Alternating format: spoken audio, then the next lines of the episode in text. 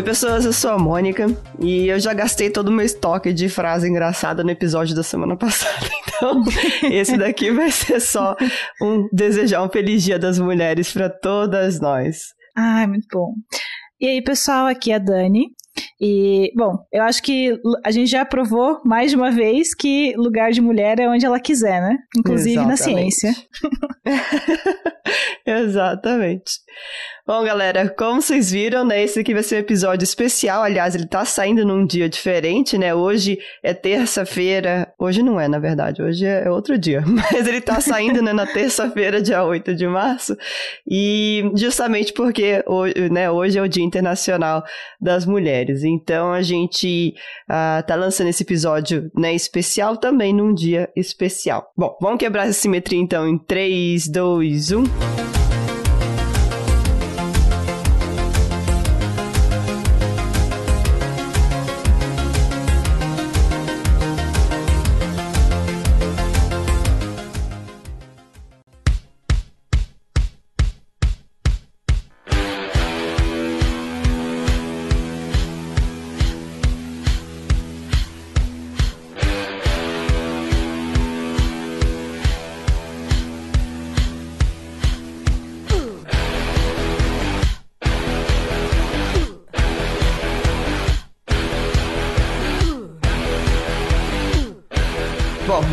Então, né? Hoje o episódio vai ser então só eu e a Dani. E a nossa ideia aqui hoje é a gente falar um pouco para vocês do nosso trabalho. Acho que faz tempo que a gente não fala do nosso trabalho aqui, né? A gente já falou de várias coisas legais aqui, né? Tem um fisicando sobre. Tem dois fisicandos, né? Um, um sobre o meu trabalho, outro sobre o trabalho da Dani, né? Mas eles já estão velhos. Desatualizados. né? E aí, hoje, como é Dia Internacional das Mulheres, a gente quer falar do trabalho das du de duas das mulheres, né, do Physicast. Faltou a Debs, mas a Debs vai ter. Depois a gente faz outro com a Debs também. Mas a ideia, então, hoje é a gente falar do trabalho que eu e a Dani a gente faz. E a parte, a, né, a, a coisa disso é que nós duas trabalhamos com física de partículas. Então, esse é um episódio de física de partículas. Ei, uh, mas você trabalha com uma parte mais experimental, né, Mônica? Ah, eu aperto parafuso, é mais legal. você realmente parafuso. bota a mão na, ma na massa. Opa, opa. Aperto parafuso, dou o meu sangue tem que dirigir os carrinhos lá, é uma maravilha. O que você está trabalhando agora é relacionado. Você está construindo um detector, é isso? É, hoje em dia é, eu tô, né, sou uma das responsáveis, uma das, né, das, da, da parte da coordenação lá de construir o SBND, que é o chamado Short Baseline Near Detector. Então, né, resumindo o que está acontecendo aqui, tem um programa no Formlab chamado Short Baseline Program, que é um programa de estudar oscilação de neutrinos numa baseline pequena, né? É menos de um quilômetro de distância entre os detectores, né? Então, a gente tem um detector que fica bem na frente do comecinho do feixe, que vai olhar para o feixe antes de né, oscilar, antes de acontecer qualquer coisa. E aí o feixe de neutrinos vai, é, vai, uh, vai andar por uma certa distância e vai chegar no Far Detector, que fica, acho que 700 metros do Near Detector. Então a gente vai olhar o que aconteceu com o feixe de neutrinos, né, antes de, antes de, de viajar e depois de viajar essa distância. E a gente compara, de fazer os estudos e tudo mais. Com esses estudos, a gente espera entender, né, aprender um pouco mais sobre a oscilação de neutrinos, né, em, em, em distâncias pequenas e também é, talvez né, ver se existe um, um ou mais tipo, tipos de neutrinos, né? Porque hoje a gente sabe que existem três, mas né, tem chance de ter mais coisa aí embaixo do tapete. Então a gente está querendo, com esses experimentos aí, tentar entender para ver se existe mesmo mais coisa por aí ou não, né? Então, e aí o meu trabalho hoje é construir o detector, do, o Near Detector, que está construindo do zero. A gente começou do zero, zero, zero, zero. Então, e tá sendo bem divertido. vocês começaram? Nossa, começar, começar, começar. Eu não tava nem na colaboração ainda. Se a gente começou, deixa eu ver, deixa eu fazer as contas aqui antes de 2016 que começou, né, a coisa toda. A gente tá quase terminando agora, né, que teve pandemia também no meio do caminho. Uns seis né? anos, né? É, é. É, dentro, Não, é porque... bom, planejamento começou antes ainda, né? Sim, né? geralmente leva alguns anos de planejamento, daí depois até conseguir financiamento. É, é de fato começar a construir realmente um. Os, bom, os processos são lentos para fazer esse, esse, tipo de física experimental, mas os resultados são muito interessantes, né? E os experimentos são muito complexos. Então, é, são também... muito complexos e grandes, né? Envolve uma quantidade de dinheiro e logística é muito grande. Então, tipo, por exemplo, muitas partes desse detector do SBND foram construídas nas Europa. Então, a logística de construir o negócio lá, mandar o negócio para cá, ele chegar aqui são e salvo, né? E outras partes foram construídas em outros lugares dos Estados Unidos também algumas partes, inclusive, no Brasil. Tem a, a gente tem. É, é, no, no, né, numa interação de neutrino, né, a gente vai ter informação é, de elétrons que vão ser é, extraídos né, do, dos átomos de argônio. Então a gente consegue coletar esses elétrons. E além disso, tem luz, que também é emitida quando uma partícula carregada passa pelo argônio líquido. E essa luz ela é capturada né, e a gente vai analisar. E um dos dispositivos que a gente usa né, no SBND é a chamada Arapuca que, né, como o próprio nome sugere, veio do Brasil e foi desenvolvido, é um, é um, dispositivo que foi desenvolvido na Unicamp, e aí de lá eles mandaram para cá. Então, né, de novo, né, todo esse, todo esse detector foi, é um Frankenstein de peças que foram construídas, né, no mundo inteiro. Então, a logística para tudo isso acontecer, dinheiro para tudo isso acontecer, né, o tempo de construção, o tempo de viagem e tudo mais, impacta, né, no tempo total, né. Então, tem bastante coisa aí envolvida, né. Sim. Mas agora, voltando um pouquinho, acho que no que você falou, é, você falou que uma das coisas, um dos objetivos é pesquisar se existem mais tipos de neutrinos, né? E você falou que existem três tipos de neutrinos. Então, só para lembrar, os três tipos de neutrinos são os três tipos associados aos três diferentes famílias de, de leptons, né? Isso. Então a gente pode ter o é, neutrinos eletrônicos, tauônicos e muônicos. Exatamente. Esses aí são o que a gente sabe, né? Que a gente conhece, que a gente já estuda, que, etc, etc, etc. Mas, além disso, tem alguns é, experimentos que viram os comportamentos meio esquisitos. De, porque, ah, então, e além disso, né? Os neutrinos, eles conseguem trocar de tipo, né? A gente descobriu que à medida com que eles viajam, eles conseguem, né? Um, um neutrino que nasceu do tipo eletrônico tem chance, existe uma probabilidade diferente de zero dele, à medida que ele viaja, né, com uma certa energia e tudo mais, que dali a pouco ele vira um neutrino do tipo muônico, por exemplo. O que é né? é muito esquisito. E... O que é muito esquisito, velho. Eu não entendo esse negócio. e, então, eu não entendo e muita gente ainda não entende, né? Tipo, eu, eu, eu entendo, né, o básico desse negócio aí, mas não faz sentido na minha cabeça, né? Eu acho que, bom, depois de umas cervejas, assim, acho que as coisas começam a fazer um pouco mais de sentido, mas é tudo muito louco. É tudo muita doideira nesse universo. E, e tem algumas, alguns, alguns, alguns experimentos de oscilação que viram os negócios meio estranhos, né, nessas oscilações acontecendo. E, e um dos, uma das hipóteses que poderia explicar essas coisas esquisitas era se existisse mais um tipo de neutrino, né, pelo menos mais um tipo de neutrino. Ele não vai estar associado a nenhum outro lepton, né? Porque os leptons, a gente, os leptons carregados a gente conhece, né? Todos aí. Então seria um neutrino que não estaria associado a nenhum outro lepton carregado e que ele é, também não teria participação em alguns tipos de interações. É um neutrino assim muito esquisito. E ele teria, ele teria o nome de neutrino estéreo, justamente porque ele né, não participa das mesmas interações que os outros neutrinos, né? Mas vejamos aí o que, que vai acontecer, né? E você também trabalha com simulação é, computacional? Hoje em dia, não mais, ainda bem, mas é parte do, do, do, meu pacote também. E.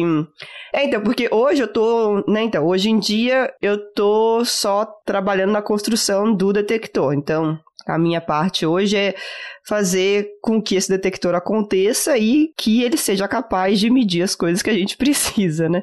Então, esse aqui é meu trabalho hoje. Mas no passado, né? Já foi fazer análise de dados, que era, né, pegar os dados de outros experimentos que já estavam rodando, né, e tirar a informação dali, e também de fazer simulação, né, porque muitas das coisas que a gente faz, né, a gente precisa, né, bater com as teorias que já existem, né, confrontar, né, com as teorias que já existem. Então a gente muitas vezes a gente simula o que a gente espera que o detector, né, é, é, dê pra gente E, e a gente pega os dados, né? E aí a gente compara. Daí a gente consegue ver se nossa teoria está certa, daí a gente consegue entender se o que a gente né, imagina que esteja acontecendo nas interações e etc. fazem sentido e, e muitas outras coisas, né? Então, mas isso aí faz parte do meu passado hoje em dia. Sinto saudade às vezes, porque fazer programa é legal, né? É muito bom. É só isso que eu faço. Olha, Dani, garota de programa. Garota de programa com muito orgulho. Eu Ui. queria perguntar para você como funciona essa questão do, uh, do detector. Como é que, uma vez que ele comece a rodar, como é que. Quais são os passos, assim, como é que funciona o detector em si? o projeto dele? Então, é, o detector, né, esse daí, esse DSBN dele, é uma LAR-TPC. Então, é uma Liquid Argon Time Projection Chamber, que é uma câmara de projeção temporal de argônio líquido. A ideia é que os neutrinos que vão vir do feixe, eles vão interagir ou não, né, com o argônio líquido dentro do detector, né? Lembra que o neutrino, eles são partículas que quase não interage com nada. São partículas assim que viajam e vão e, né, tá pouco se fudendo porque tem no meio do caminho. Mas estão atravessando a gente agora. Nossa, uma caralhada de neutrino tá passando pela gente, tá tudo do bem, tá tudo né, tranquilo aqui, não fazem mal, eles são inofensivos. Mas tem bilhões de neutrinos atravessando né, pedacinhos do nosso corpo por cada segundo, gente. E a maioria deles é do Sol, esses aqui, né? Só que nesses experimentos a gente fabrica né, os neutrinos que a gente quer. E aí, eles vão passar. Qual é a faixa de energia, mais ou menos? Ah, então. Tá nesse. Então, dos, do short baseline, ele é um pouco mais curto, vai ser.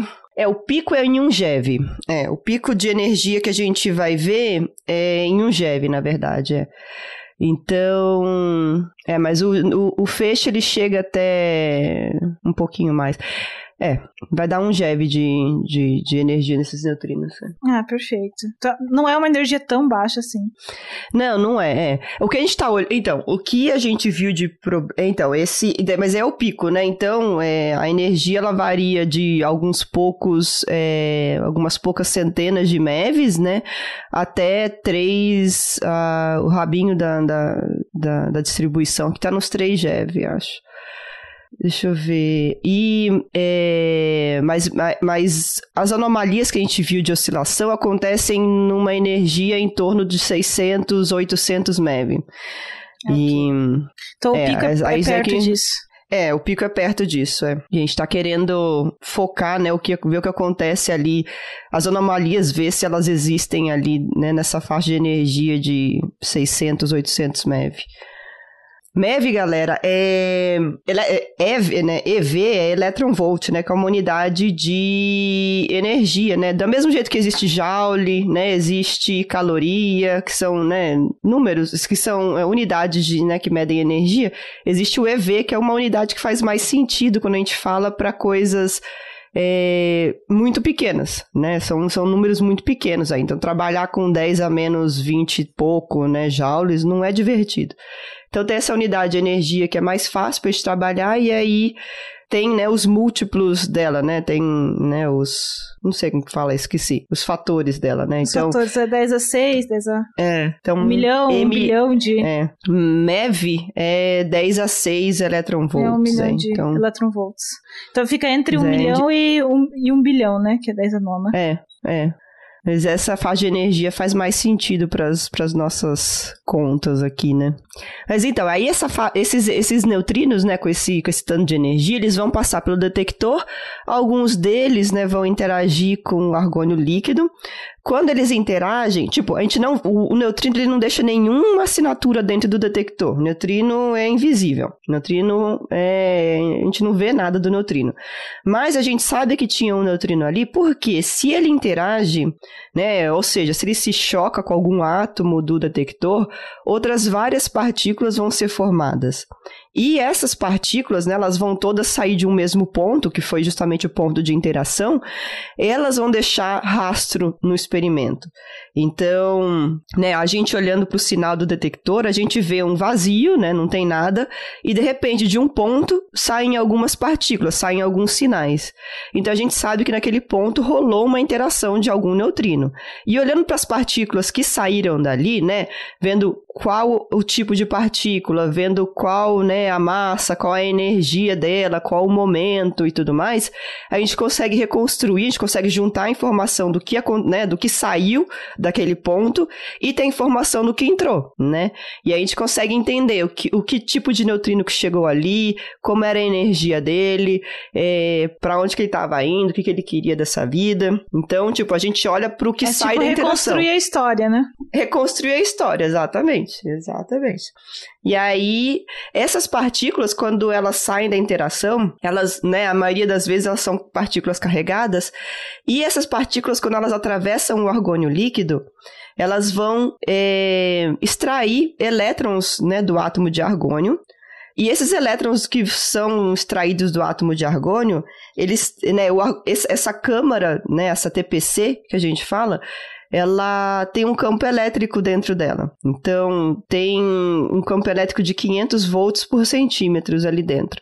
Quer dizer que os elétrons que vão ser ejetados, né, quando as partículas carregadas elas passam pelo argônio líquido, eles vão ser arrastados para um lado do detector, né? Eles vão seguir o campo elétrico ali e quando eles, che quando eles, são, quando eles chegam numa parede, né, que a gente é, força eles chegarem até ali, eles vão ser coletados e a gente sabe quantos elétrons chegaram ali. Sabendo quantos elétrons chegaram ali, a gente consegue ver qual o caminho da partícula que ela fez dentro do experimento, saber qual é a energia que ela tinha, né? Porque quanto mais energética, mais elétrons ela consegue arrancar.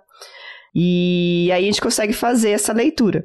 Além disso, né, que nem eu falei, também tem luz que sai dessa interação. Luz é, é, é invisível gente, sai né, num ultravioleta que sai essa luz aí. Mas a gente consegue captar a luz que sai e a gente consegue ter também mais informação sobre o que aconteceu ali.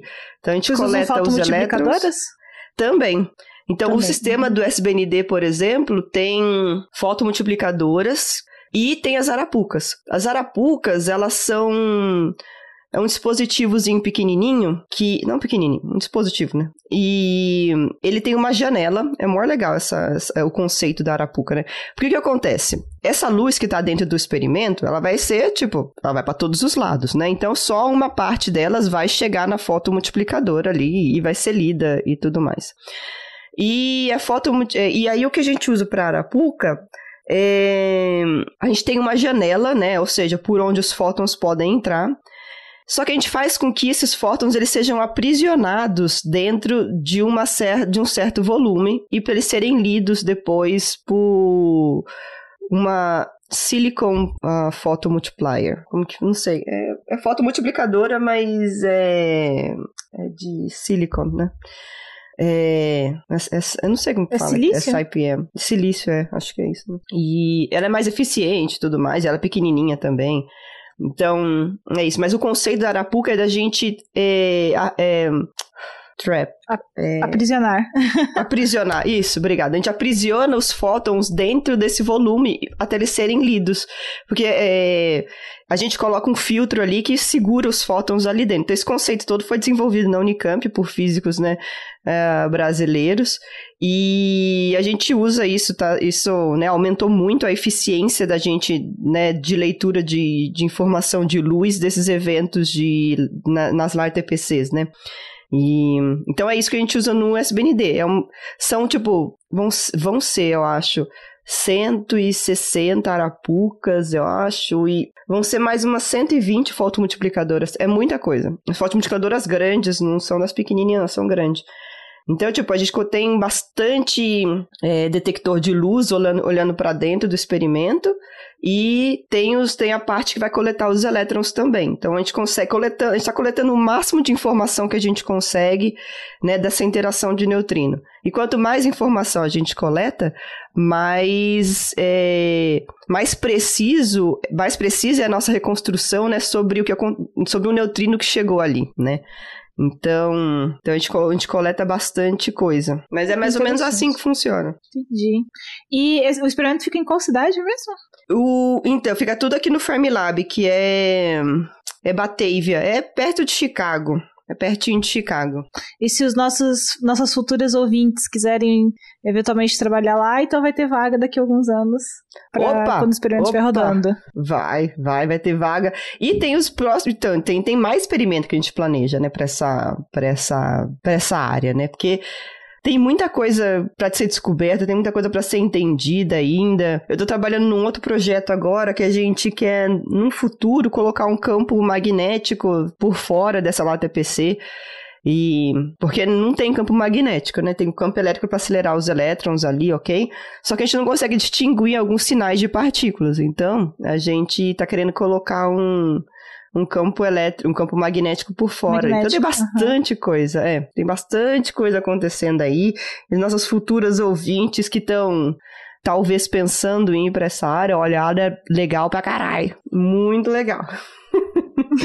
Vai ter muita divertido. coisa pra, para estudar daqui para frente. É uma área que é, não é, não é exatamente nova, mas ela ainda tem bastante é, ela tem bastante coisa para ser descoberta ainda, né? A gente tem, tem, exatamente. tem várias perguntas sem resposta ainda, né? Nossa, o que mais tem nesse, nessa, nessa área aí, né? Bom, todas as áreas da física, né? Isso que é divertido, né? Porque as perguntas elas vão aparecendo, né? Quanto mais experimento a gente faz, quanto mais a gente entende uma parte, outras perguntas aparecem. Surgem. Né? Uhum. É, é uma maravilha.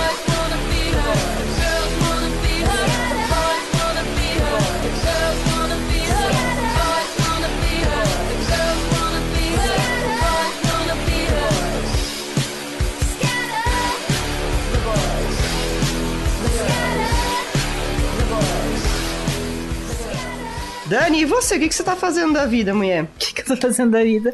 Bom, eu, como a gente já conversou, eu sou garota de programa. Ah, que chique. E basicamente hoje em dia eu só trabalho com análise de dados. É, bom, eu trabalho dentro da colaboração, a colaboração PRG. De, o PRG é o maior observatório de raios cósmicos do mundo. E eu trabalho com dados deles é, voltados. Bom, o que, que a gente quer saber? A gente quer saber basicamente tudo, né? então, uh, você, a gente conversou que você está trabalhando mais ou menos na faixa de é, algumas centenas de MeV até um pouquinho além do GeV ali, né? Isso. Eu trabalho com energias bem mais altas, né? Trabalho com uh, energias acima de 10 a 18 eletronvolts. É uma violência. Então, é, são partículas bem mais energéticas. E por a gente não conseguir. Bom, então, se a gente pensar um pouco historicamente falando, é, os raios cósmicos, é, eles ajudaram bastante no início do estudo de física de partículas. Então, uh, no início se estudava raios cósmicos para estudar física de partículas, só que daí lá pela década mais ou menos da 60, por ali, né, a gente teve um boom do, um pouco antes até, o boom dos aceleradores, né? E aí, uma vez que a gente tinha os aceleradores, é muito mais fácil, no ponto de vista de, da gente como cientista, a gente estudar uma coisa que a gente está produzindo um feixe de partículas, que a gente sabe o, a energia que a gente está trabalhando, que a gente está controlando é o experimento. Tudo controladinho, é. Só que a questão é que uh, chega uma certa energia que a gente não consegue fazer uh, os experimentos de aceleradores, eles não conseguem ultrapassar uma certa energia, né? Porque, obviamente, não é fácil você acelerar é uma partícula nesse, nesse nível, né? Então, para esse tipo de energia, a gente ainda recorre à mãe natureza. e então a gente tem essas partículas que estão sendo produzidas em é, algum tipo de objeto astrofísico e elas estão viajando e aqui na Terra a gente consegue capturar uma parte delas, detectar. Então o observatório ele fica na Argentina e uh, falando um pouco sobre como é que funciona a estrutura dele, a, ele tem. Uh, a gente chama de. de ele, ele, é um observatório híbrido, no sentido que ele tem mais de uma técnica de detecção. Então a gente tem um detector que a gente chama de detector de superfície, porque ele fica no chão. Então, bom, dependendo da, da energia que você está trabalhando, se você está trabalhando com uma energia mais baixa de raios cósmicos, você tem um fluxo de partículas, ou seja, tem muita partícula chegando na Terra. Se você tem bastante partícula, você pode botar alguma coisa acima da atmosfera e capturar lá em cima. Porque você vai ter partícula suficiente para gerar dado, para gerar estatística. Só que a questão é que, pra, é, se você, dependendo da energia, você está falando de você ter é, uma, um evento, né, uma partícula, um raio cósmico, chegando por quilômetro quadrado por século. então, não tem como você fazer um experimento.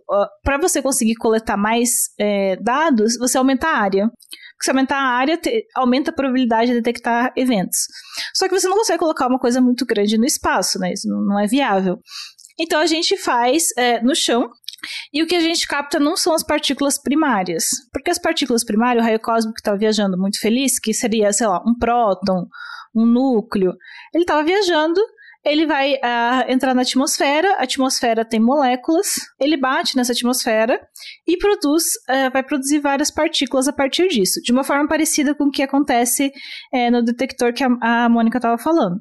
Então, no caso dela, o neutrino vai interagir com um átomo de argônio e vai gerar uma cascata de partículas. Acontece uma coisa parecida, só que com a molécula que está no ar, presente no ar. Só que como uh, esse bichinho que estava viajando, ele era muito energético, ele vai gerar muita coisa ele vai ter energia suficiente para ficar gerando várias gerações né, de partículas. Então são produzidas muitas partículas. É, e essas partículas é, que foram desenvolvidas, esse, que a gente chama de chuveiro, né? Porque é uma coisa assim, é parecido com um chuveiro de casa, assim, ele vai abrindo em partículas. É, então eles vão chegar e vão ser detectados no nível do chão já, né? Pelo det detector de superfície. Então, um, um, dependendo, claro que isso depende da energia, mas a gente pode ter uma, é, algumas pegadas de partícula, né? Ou seja, esse tamanho que, ele, que ela está batendo no chão, de 20 km quadrados. Então, uma partícula gerou uma, uma pegada gigantesca no, no solo. Que doideira. E, não, sim, é fantástico. Então, basicamente, como é que eles descobriram que existia essas, essas, esses chuveiros de partículas? Foi baseado nisso, né? Você pega, você bota dois detectores e os dois dão sinal ao mesmo tempo. Você fala, nossa, que estranho. Aí você vai colocando mais detectores e todos os detectores é, eles disparam ao mesmo tempo, ou disparam quase ao mesmo tempo, né? É, então, a partir disso, você consegue determinar que foi uma coisa só que começou tudo isso, né? Que, isso, que esses eventos eles não são desconexos, né? Eles foram produzidos pela mesma partícula. E o detector de superfície, basicamente, eles são. Uh, a estrutura deles, eles, a gente tem 1660 tanques de água. Eles parecem um pouco uma caixa d'água, assim, sabe? eles são, assim, parecidos com uma caixa d'água. A água que está dentro deles é ultra pura porque obviamente o, o, o OG ele fica, ele tá há muitos anos já coletando dados, e você imagina você deixar a água parada, uma água normal, vai ter bactéria, vai Olha ter, dengue, não vai dar certo, gente, né? Dengue. Vai ter dengue. então tem que ser uma água ultra pura. É, existe todo um, um, procedimento experimental que é muito interessante. Eu não sou especialista nessa parte, mas eu tenho uma noção de como funciona. Então, uh, basicamente, essas partículas que foram produzidas nesse chuveiro, na hora, de uma, de uma, forma parecida com o que a Mônica é, explicou, na hora que elas atravessam a água, se elas estão com uma, uh, uma, velocidade maior do que a velocidade da luz na água, vai gerar é, radiação é, Cherenkov, que é basicamente fótons, é basicamente luz. E essa luz ela é, captura, ela é capturada pelas fotomultiplicadores.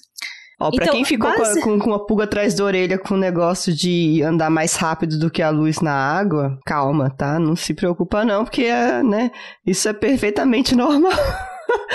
Mas tem um episódio que né, explica melhor sobre a radiação Cherenkov, né? Que é o episódio número 93. Então depois escuta ele lá que vai fazer mais sentido isso aí. Exatamente.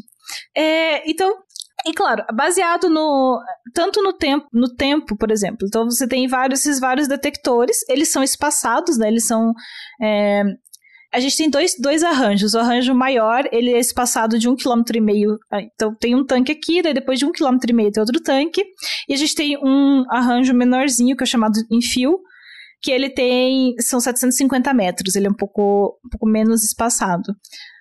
Então, basicamente, para o detector de superfície é isso. Então, na hora que as partículas elas atravessam, é, então baseado no tempo, obviamente, se, você sabe qual, qual estação foi disparada em cada tempo, então a gente está falando de uma precisão de nanosegundo aqui.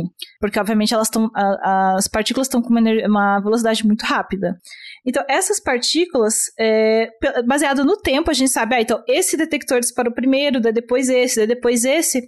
A partir disso, a gente consegue é, extrair informações, como, por exemplo, a direção da qual a, a partícula que estava viajando, essa primária que gerou todas essas outras partículas, de que direção que ela estava vindo e ou, baseado no sinal que foi produzido, né, pela que foi capturado pelas fotomultiplicadoras, você consegue saber é, extrair informações sobre a energia da partícula primária. Então tem vários processos por trás. Então eu já trabalho com os dados que já foram processados. Né? Eu não trabalho com hoje em dia eu não trabalho com dados os dados crus. Né? Eu trabalho com dados que já foram processados, já foi reconstruída energia, já foi reconstruída direção. E, mas claro, também dá para é, você pode voltar um passo atrás e trabalhar na reconstrução de, do sinal cru, né? Também é possível fazer isso. E esse é um dos tipos de, de é, detector. A gente tem um outro tipo de detector que é o detector de fluorescência.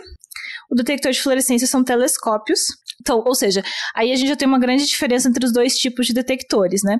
Enquanto o detector de superfície ele fica funcionando praticamente sempre, então ele tem um, praticamente o tempo inteiro, a menos que aconteça alguma coisa com o tanque, o detector de fluorescência ele já vai funcionar muito menos tempo. Ele vai funcionar em, apenas durante a noite e apenas é, precisa ter uma condição especial. Então não pode ter é, a lua não pode estar cheia, né? Porque você não pode ter a, a, a interferência da luz da lua. Tem que estar, não pode estar chovendo, né? Tem que estar um, um dia muito claro. Então, isso também influenciou no, na escolha de onde o, o, o, nosso observatório foi localizado, né? Então, antes de ser construído, foram estudados vários locais do mundo e a gente escolheu lá porque lá tem uma boa visibilidade. Então, tudo isso, tudo isso é importante. Ah, outra coisa que o observatório faz é que ele monitora a atmosfera do. Então, fica na região de Malargo, na Argentina, o observatório. Então, é uma região que é super bem estudada, a questão da atmosfera, porque tudo isso vai influenciar no experimento. E, basicamente, o que eu trabalho hoje em dia é que a gente sabe. Então, a gente tem vários dados, a gente tem muitos dados, e a gente gostaria de saber, uma das per grandes perguntas da área é que tipo de objeto astrofísico é a fonte desses raios cósmicos dessa faixa de energia? Que tipo de objeto consegue acelerar partículas nesse, nesse, nessas energias? Pergunta e, de um milhão então, de dólares aí. Né? Pergunta de um milhão de dólares, exatamente. E eu me meti nessa pergunta. então, basicamente, a gente usa. A... Vai ficar rica aí, ó. Vai ganhar um milhão de dólares. É, é vamos ver. vamos ver como é que esse negócio que morre, né? Então, basicamente, a gente tenta usar partículas neutras para fazer isso, é, porque uma, uma, partícula neutra ela não vai ser desviada por campo magnético, que tem campos magnéticos é, no meio interestelar. Então, para a gente é interessante que essas partículas não sejam desviadas, porque elas vão apontar diretamente para a direção onde elas foram produzidas. Então, é, basicamente, os tipos de partículas que são usadas, é, que eu estou tra trabalhando, eu estou trabalhando principalmente com nêutrons, então, é, nêutrons, como a gente sabe, geralmente a gente estuda no, no contexto de que eles estão é, dentro de um do, do, núcleo de um átomo, né? Mas eles também podem estar é, sozinhos. Só que quando eles estão livres, eles sofrem decaimento. Então, eles têm é, uma vida média de cerca de 15 minutos.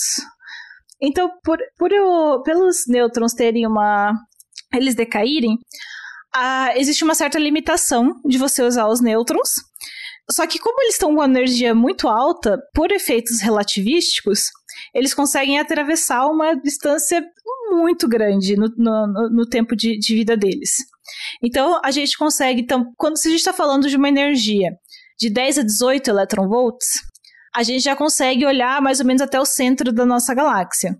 Se a gente já sobe para 2 eletronvolts, a gente já está vindo praticamente toda a porção da nossa galáxia. Então, quando a gente está falando de nêutrons, no contexto de nêutrons, a gente está procurando fontes é, da nossa galáxia, por essa limitação deles sofrerem decaimento.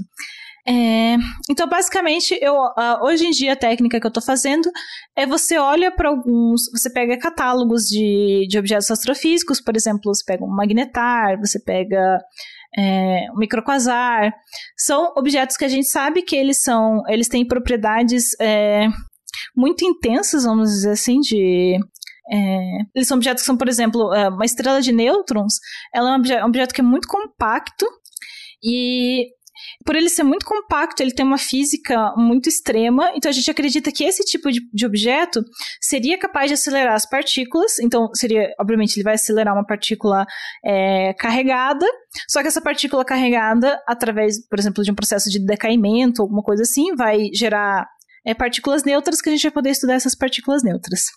Então, e é isso. Uh, por enquanto, a gente não tem nenhuma, nenhum resultado positivo, positivo no sentido de ter detectado alguma fonte. Mas então eu uso muitos nêutrons e uma, outra partícula são os fótons. É, os nêutrons. Só partícula eles fácil têm a questão... que você escolheu aí, hein? Meu Deus. Os nêutrons, eles têm a questão de que a gente não consegue distinguir, porque o que a gente está estudando não é, a part... não é o nêutron que chegou. É o nêutron que chegou, bateu, se explodiu em mil. gerou um monte de partículas a partir desses. E a gente está estudando essas partículas no chão. O problema é que as partículas que iniciam essa. É, o, os primeiros processos que começam essa é, cascata de produção, eles são processos hadrônicos, ou seja, associados a hadrons. E a gente não consegue, ou seja, a gente não consegue distinguir um nêutron de um próton.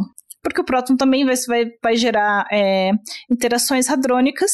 Então, o chuveiro vai ser muito parecido.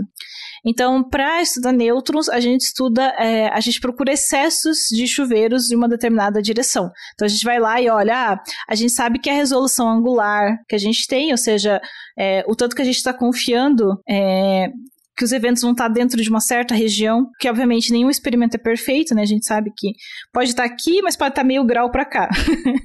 é, né? Então a gente olha tudo isso e a gente procura por excessos de eventos, e daí uma vez que a gente tem os excessos, a gente consegue dizer, ah, beleza, então aqui tem um excesso, então provavelmente a gente está vendo o resultado dessas partículas que estão chegando, desses nêutrons que estão chegando, e isso indica uma fonte de nêutrons, que por sua vez indica uma fonte de raios cósmicos. Nossa. Já para fótons é um processo um pouco diferente, porque para fótons, é, o chuveiro, as interações não são exatamente iguais, né? Então, um, um chuveiro é, eletromagnético não vai ser exatamente igual a um chuveiro que foi hadrônico. Então, só que para isso você usa, é, você pode usar é, técnicas computacionais para você, a partir do que você está observando no chão, conseguir dizer isso aqui foi é, iniciado por um fóton, isso aqui foi iniciado por um próton. Claro que isso está falando com uma certa margem, né? Então, existe tantos por cento disso aqui ser um fóton. E, bom, essa, essa, se tudo der certo, vai ser a parte final que eu vou trabalhar. Vou começar a voltar a trabalhar com isso agora, com essa parte de fótons. Tô finalizando a parte de nêutrons, eu gostaria de fazer agora a parte de fótons. É, basicamente isso bom. que eu tô fazendo hoje em dia. Nossa, um que tranquila a sua vida, né? Fácil. Tranquilidade, né? Fácil, de boa.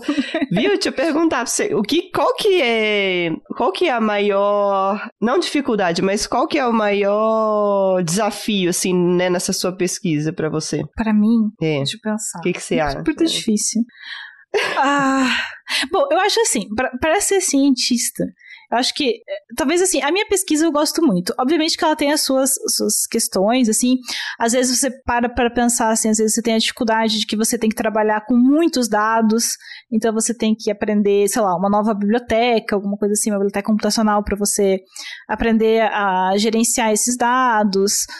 É, claro, você está sempre tendo que aprender alguma coisa, isso depende. É, às vezes depende de um software que você tem que aprender a usar, às vezes não é muito fácil de usar o software. É, você depende da, é, do experimento em si, né? Então são, é, é um trabalho em conjunto com muitas pessoas. Mas eu acho que tudo isso eu gosto de fazer, então nada disso é uma, algo que me uhum. pesa, assim. O que eu acho que talvez seja difícil na vida de cientista, e daí ser uma coisa mais geral, não é em relação da minha pesquisa, é que é uma vida que, é, de uma certa forma, é um pouco instável, né? Então a gente nunca sabe exatamente. Sei lá, você sabe, ah, esse ano eu tô aqui, ano que vem eu não sei. então eu acho que é uma, uma, coisa um pouco mais geral do que a minha pesquisa, assim, para mim. O que me pesa mais é a gente não ter essas. Um, ser um trabalho que depende muito da gente mudar muitas vezes a nossa vida inteira porque precisa ir para outro lugar, porque precisa é, sei lá, de repente ir até o experimento. Então, esse tipo de coisa acho que para mim seria o desafio maior, assim. É, e para você?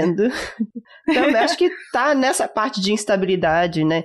sei lá, eu gostaria muito de ter uma família e tudo mais, mas uhum. enquanto eu não conseguir, né, estabelecer a minha vida em algum canto, fica complicado, né? Não é impossível, Sim. mas são, né, é, obstáculozinhos, né, que às vezes fazem as coisas ficarem um pouco mais difíceis, mas é, eu acho que essa, essa instabilidade aí também é uma coisa que, que é tensa, assim.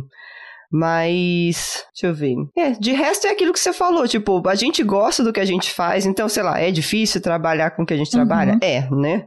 Não é fácil, ninguém tá Sim. falando aqui que, né, é fácil. Mas, justamente pelo fato da gente gostar do que a gente tá fazendo, que a gente curtiu que, né, essa escolha de, de, de caminho que a gente, né, fez, é, essa parte fica gostosa até, né? Por mais seja difícil, a gente gosta de se dedicar e, né, e aprender e, e, e melhorar né, a nossa pesquisa e tudo mais. Mas justamente esse, essa outra parte aí de, né, fora da pesquisa, né, de instabilidade e também demora, né, até você ter uma uhum. demora até você ter uma carreira estável, né? A vida de pesquisador, né, até ter estabilidade é muito longa né? É, o, é pós-graduação, pós-doc, não sei que. Até se arrumar um emprego, né, estável, você tá com quase 100 anos já. é, dificulta, né? Já faz 84 anos que eu comecei já, a carreira. Já faz 84 anos. Não, Exatamente. eu acho também. É que assim, claro que nós somos seres humanos. Então, tem dias que a gente não queria estar trabalhando e tem que trabalhar. Tem dias que, assim, eu queria estar assistindo a minha Netflix em casa, tomando um chocolate.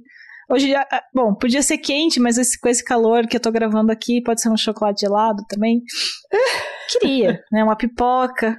Tem dias que você não quer trabalhar. Mas isso acho que é uma coisa que é, é verdade para todo mundo, né? Nossa, qualquer mas, ser humano. Qualquer ser humano. Mas assim, fora isso, realmente, assim, eu gosto bastante. É um trabalho, assim, que realmente me traz muita satisfação, assim.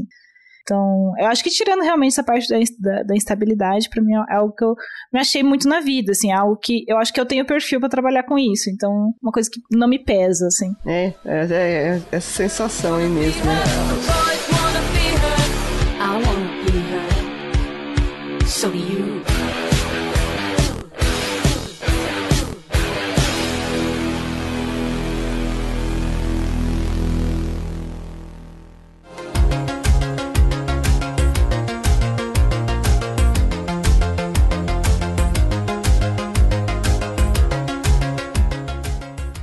Galera, esse daqui foi, né, um episódio especial do Dia das Mulheres, mas a gente não, né, tem vários episódios aí que a gente já retratou sobre a dificuldade de ser mulher na ciência, sobre a dificuldade, né, que as meninas e mulheres encontram, né, ao longo dessa jornada, que são muitas, né, mas tem bastante episódio que a gente, né, conversou sobre isso.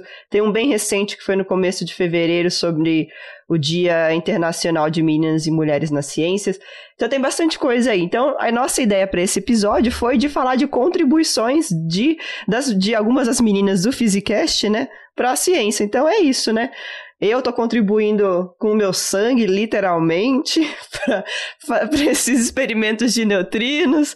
É, a Dani tá aí, né, contribuindo com essas pesquisas uh, na área de raios cósmicos e etc. Então, tipo, a gente queria falar isso, né? Que as mulheres, elas fazem, têm contribuições né, na área da ciência, são muito importantes, e a gente veio né, mostrar para vocês um pouquinho da nossa, do pouquinho do nosso grãozinho de areia para a ciência, né? Então a gente espera que vocês tenham gostado desse episódio.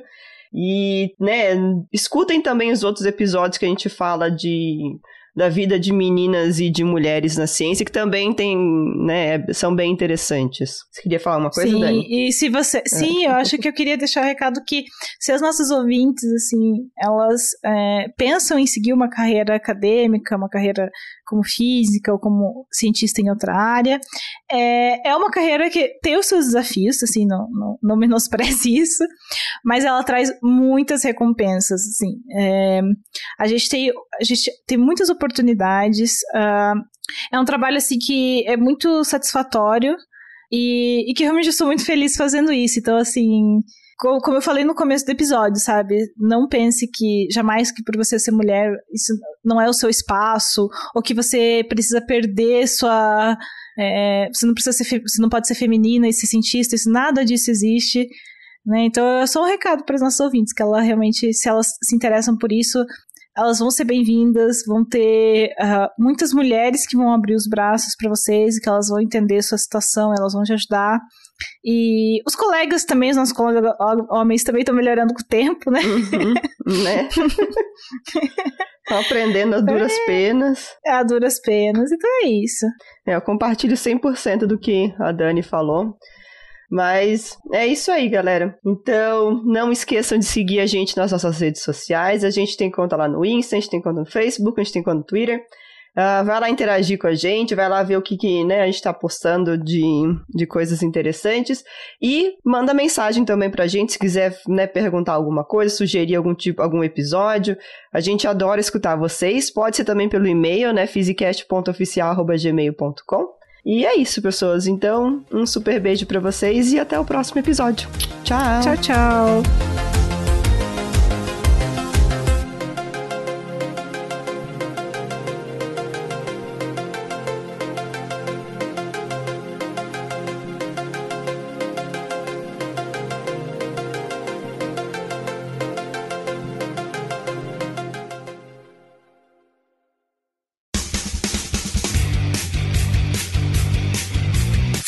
Cortes,